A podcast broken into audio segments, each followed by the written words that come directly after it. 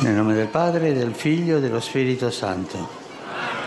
La pace sia con voi. Eh, come stai?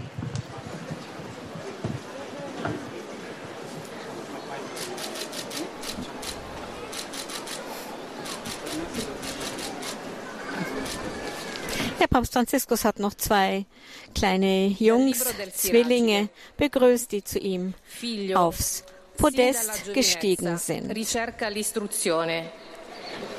Wir hören, wie gesagt, die Schriftlesung aus dem Buch Jesus Sirach heute, Kapitel 6, Verse 18 bis 19.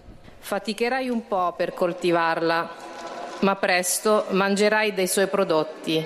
Die Lesung auf Deutsch wird heute mein Kollege Stefan von Kempis vortragen. Lesung aus dem Buch Jesus Sirach. Kind, von deiner Jugend an erwähle Bildung. Bis du graue Haare hast, wirst du Weisheit finden. Geh auf sie zu, wie ein Pflüger und Sämann, und warte auf ihre guten Früchte. Denn bei der Mühe um sie wirst du kaum ermüden, und bald wirst du ihre Früchte verkosten. Wort des lebendigen Gottes. Liebe Brüder und Schwestern, guten Tag. Riflessione. Wir setzen unsere Überlegungen zur Unterscheidung fort. In der nächsten Zeit werden wir ja jeden Mittwoch über die spirituelle Unterscheidung sprechen. Und dazu kann es hilfreich sein, wenn wir uns auf ein konkretes Zeugnis beziehen. Eines der lehrreichsten Beispiele liefert uns eine wichtige Begebenheit aus dem Leben des heiligen Ignatius von Loyola. Ignatius musste sich zu Hause auskurieren, nachdem er im Kampf am Bein verletzt worden war. Um sich die Langeweile zu vertreiben, bat er darum, dass man ihm etwas zu lesen gab. Er liebte Ritterromane, aber die einzige Lü Lektüre, die es zu Hause gab, waren leider nur Heiligengeschichten. Etwas widerwillig befasste er sich damit und erlebte dann, wie sich ihm eine ganz neue, faszinierende Welt erschloss. Eine Welt, die ihn ebenso in ihren Bann zog wie die der Ritter. Ignatius war fasziniert von den Heiligen Franziskus und Dominikus und verspürte den Wunsch, sie nachzuahmen. Aber auch die Welt der Ritter übte weiterhin Faszination auf ihn aus. Und so spürte er in sich selbst diesen Wechsel von Gedanken, den Gedanken an die Ritter und an die Heiligen, die eine ähnliche Anziehungskraft auf ihn ausübten. Ignatius begann jedoch auch Unterschiede zu bemerken. In seiner Autobiografie beschreibt er in der dritten Person über sich, wenn er an weltliche Dinge dachte, also an die Ritter, empfand er großes Vergnügen. Sobald er aber ermüdet davon abließ, fand er sich trocken und unzufrieden. Wenn er sich, wenn er jedoch daran dachte, barfuß nach Jerusalem zu gehen und nichts als Kräuter zu essen und all die Entbehrungen zu erdulden, von denen er wusste, dass sie bei den Heiligen üblich waren, war er nicht nur getröstet, solange er sich bei solchen Gedanken aufhielt, sondern blieb auch zufrieden und froh, nachdem er davon abgelassen hatte. Er hat Freude empfunden, da blieb ein Gefühl der Freude zurück. Bei dieser Erfahrung können wir vor allem zwei Aspekte beobachten. Der erste ist die Zeit. Die weltlichen Dinge sind anfangs anziehend, verlieren aber schnell an Glanz und lassen eine gewisse Leere und Unzufriedenheit zurück. Das Nachdenken über Gott dagegen weckt zunächst einen gewissen Widerstand.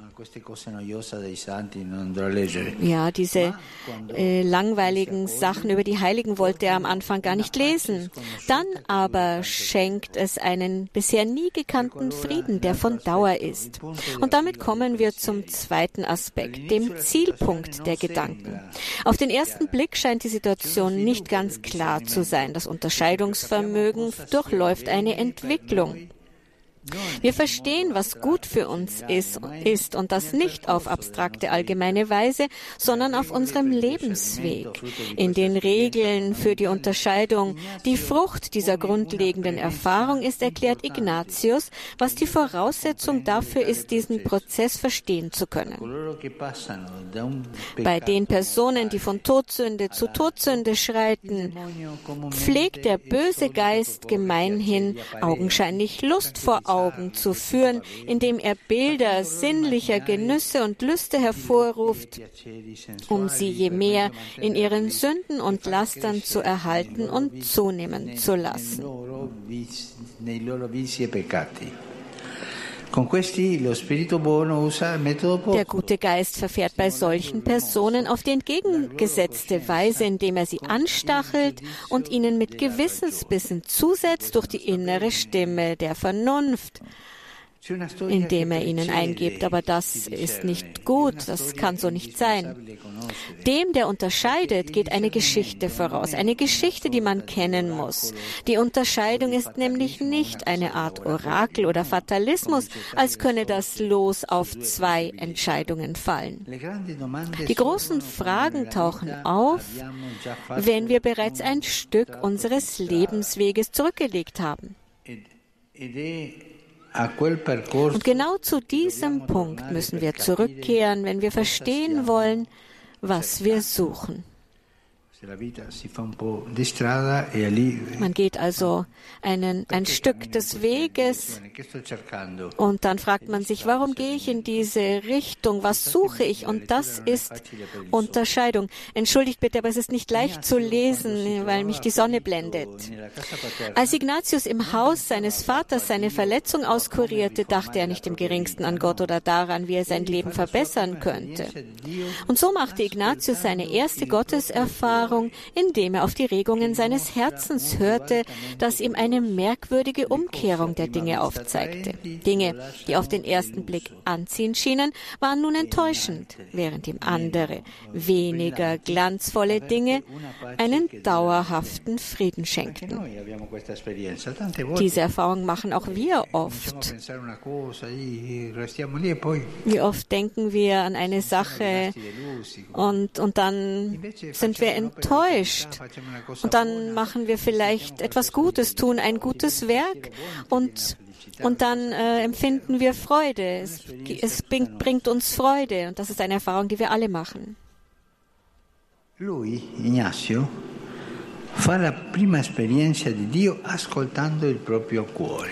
Ignatius macht die erste Gotteserfahrung, indem er dem Herzen folgt, auf sein Herz hört questo che ho detto per conoscere cosa succede, cosa, quale decisione prendere, fare un giudizio su una situazione, ascoltare il proprio cuore. Und wenn es darum geht, dass wir Entscheidungen treffen müssen, dann müssen wir an eines denken. Wir müssen auf unser Herz hören. Wir, wir sind ja Meister im Zuhören. Wir hören auf den Fernseher, auf unser Handy. Aber ich frage euch, versteht ihr euch darauf, auf euer Herz zu hören? Haltet ihr einmal inne und fragt euch, wie geht es meinem Herzen? Ist es, ist es froh? Ist es traurig? Ist es auf der Suche nach etwas? Um schöne Entscheidungen treffen zu können, muss man auf sein Herz hören.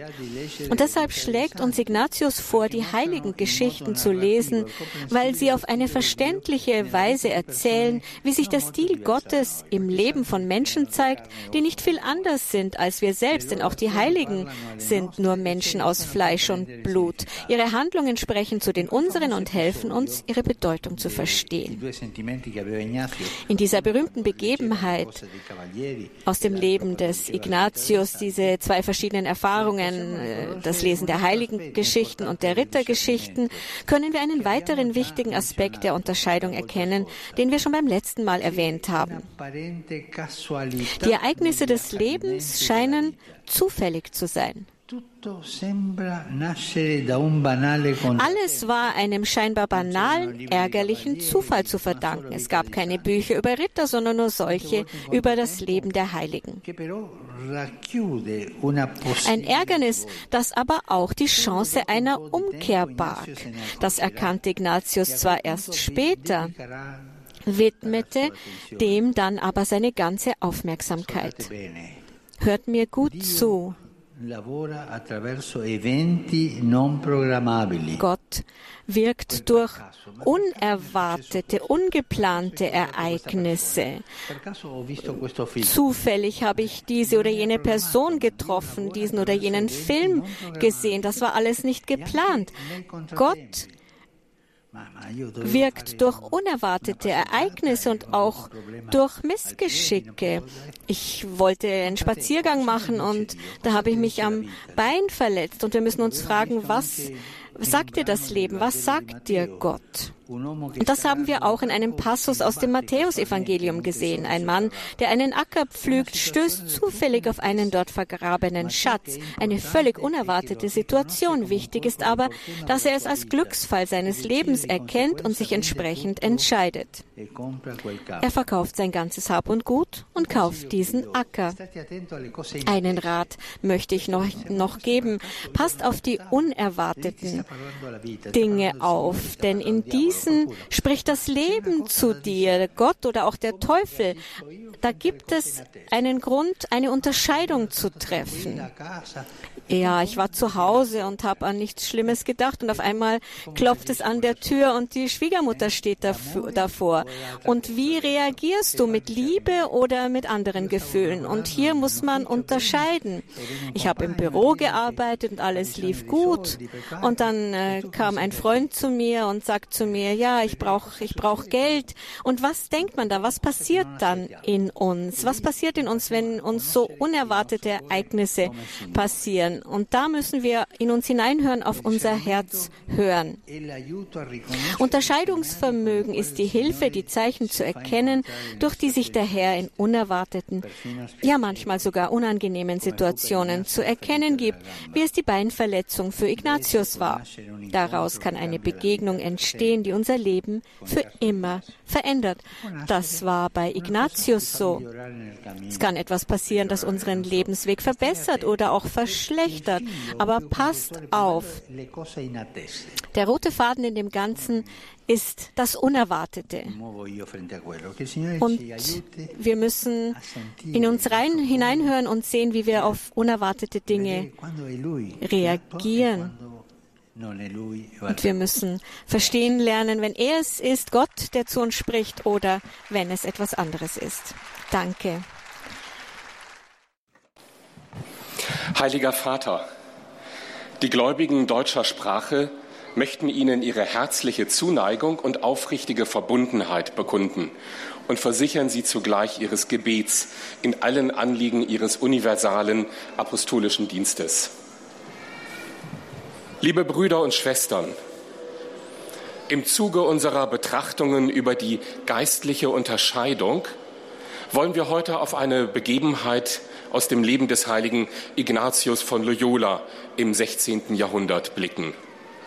Als dieser in jungen Jahren zu Hause eine schwere Verletzung auskurieren muss, findet er zum Zeitvertreib statt der von ihm bevorzugten Ritterromane nur geistliche Schriften insbesondere heiligen Legenden vor. Etwas widerwillig befasst er sich mit diesen und erlebt dann, wie sich ihm während der Lektüre eine ganz neue, faszinierende Welt erschließt. Eine Zeit lang üben die Rittergeschichten und die heiligen Legenden eine ähnliche Anziehungskraft auf ihn aus.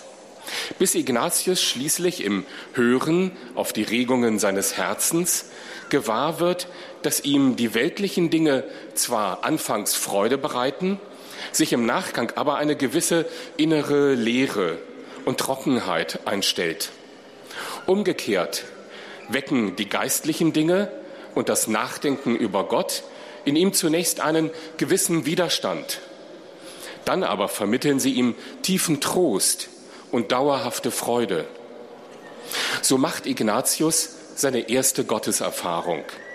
indem er den Regungen seines Herzens nachspürt und die Zeichen deuten lernt, durch die sich der Herr bisweilen ganz unerwartet zu erkennen gibt. Für Ignatius ist das der entscheidende Wendepunkt seines Lebens.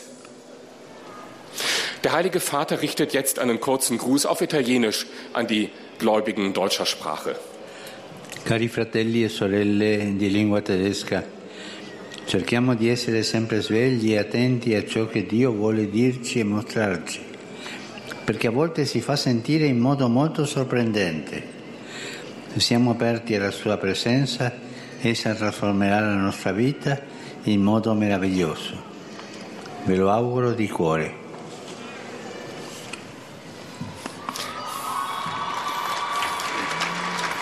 Liebe Brüder und Schwestern deutscher Sprache, lasst uns stets wach und aufmerksam sein für das, was Gott uns zeigen will. Denn manchmal tut er sich auf ganz überraschende Weise kund.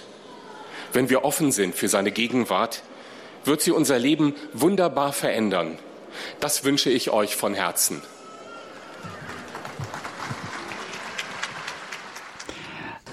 Morgen begehen wir das Fest Maria Geburt. Maria hat die Zärtlichkeit Gottes als Tochter erfahren, voll der Gnade und sie hat die Zärtlichkeit auch an ihren Sohn Jesus weitergegeben. Darum. möchte ich heute alle Mütter meiner Nähe versichern, vor allem Mütter, die kranke Kinder haben, Kinder, die leiden, die im Gefängnis sind, die ausgegrenzt sind. Ein besonderes Gebet für die Mütter, deren Kinder im Gefängnis sind, Leider gibt es viele Menschen, die sich im Gefängnis das Leben nehmen, auch viele junge Menschen. Die Jungfrau Maria tröste alle Mütter, die leiden, weil ihre Kinder leiden. Ich heiße die italienischsprachigen Pilgerinnen und Pilger herzlich willkommen.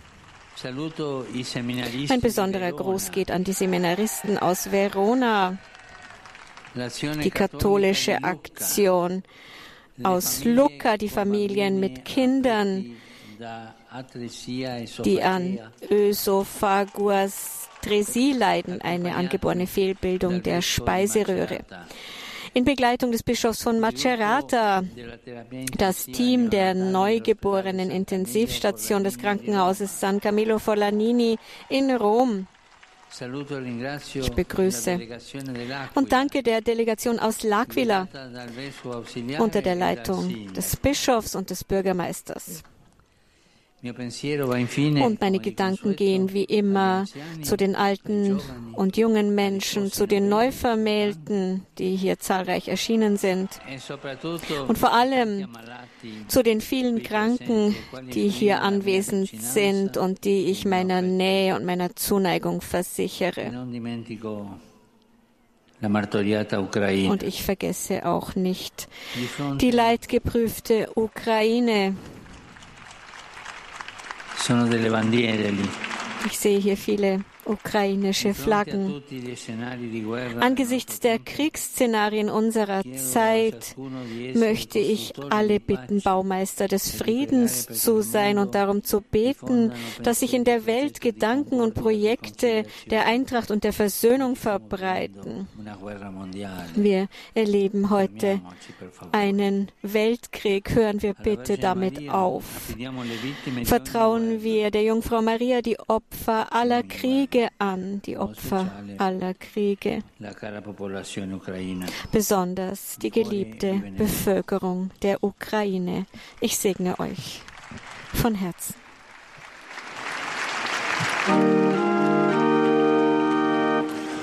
Pater noster, qui es in celis, sanctificetur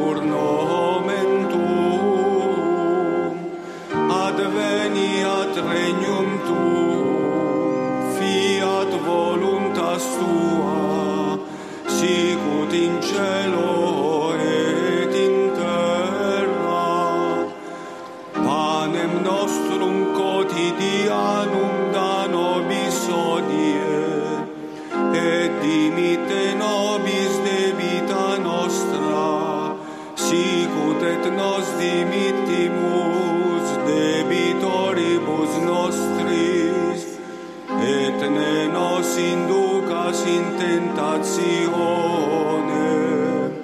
sed libera nos a malo.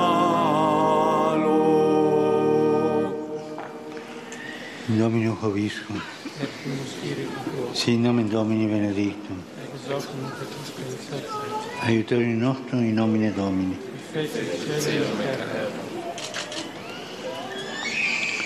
Benedicat vos omnipotens Deus, Pater et Filius et Spiritus Sanctus. Amen. Amen.